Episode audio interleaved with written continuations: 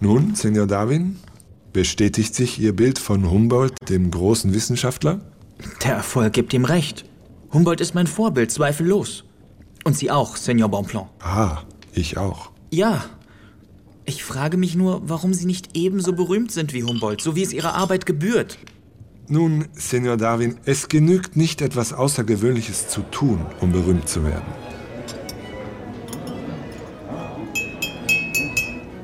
Estimados invitados, puedo tener su atención, por favor. Wir waren bei einem Bankett des Statthalters von Caracas, Don Manuel Guevara y Vasconcelos. Mein verehrter Baron Humboldt, geschätzter Senor Bonpland.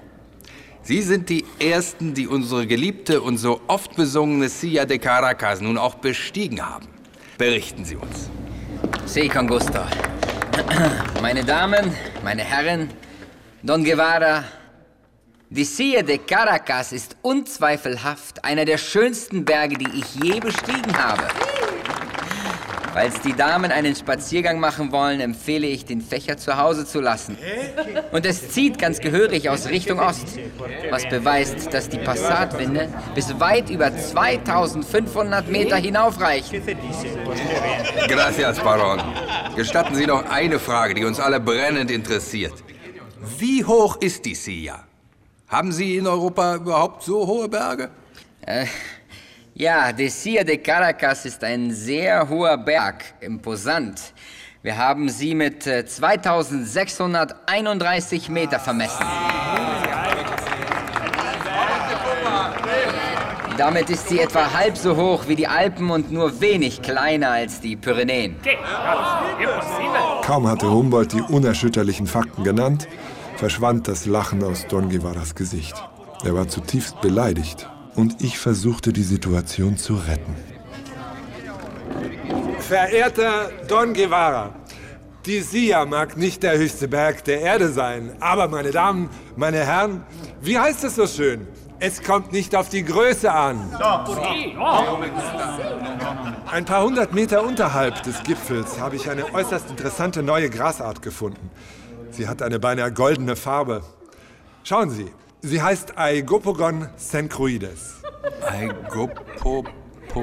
Aigopogon sencruides. Das muss ich dringend meinem Enkel mitteilen. Dieser Dummkopf nennt es einfach Gras und füttert die Kaninchen damit. Ja, de facto ist die genaue wissenschaftliche Bezeichnung Aigopogon sencroides de Isabella Guevara y Vasconcelos. Ha? Nach dem goldenen Haar der werden Gemahlin des Herrn Statthalters. Wie reizend. Isabella, hast du das gehört? Wir sollten den Herrn Wissenschaftlern aus Europa für diese Entdeckung applaudieren.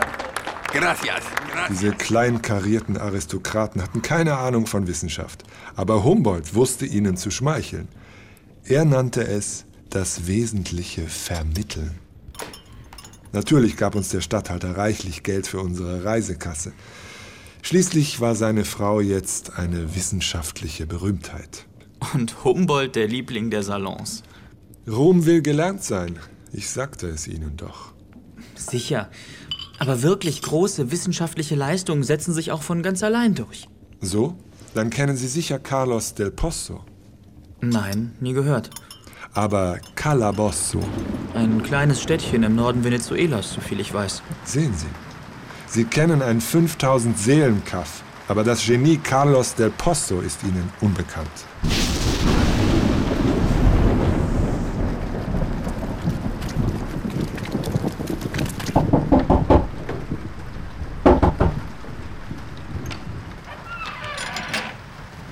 Senior Humboldt, Senior Bonblanc.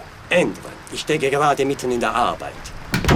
In Del Postos Haus stapelten sich die modernsten elektrischen Messgeräte und Apparate. Als wir ihn im März 1800 besuchten, führte er uns stolz seine Machina de Electrificación vor, eine Maschine zur Erzeugung von Strom.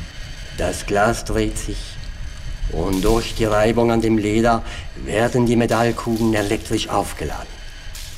Und durch die kleinen Blitze entladen die Kugeln sich wieder.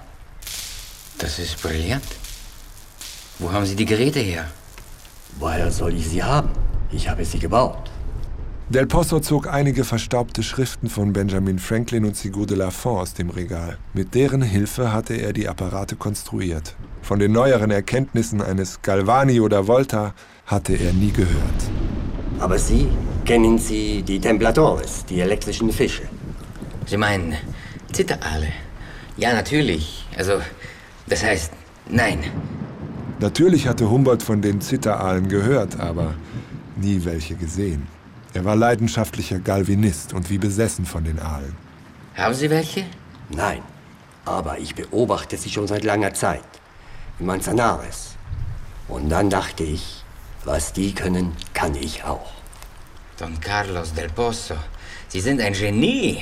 Ja, wieso ich? Die Natur ist das Genie. Sie müssen mit uns kommen. Sie müssen nach Paris. Der Baron hat recht.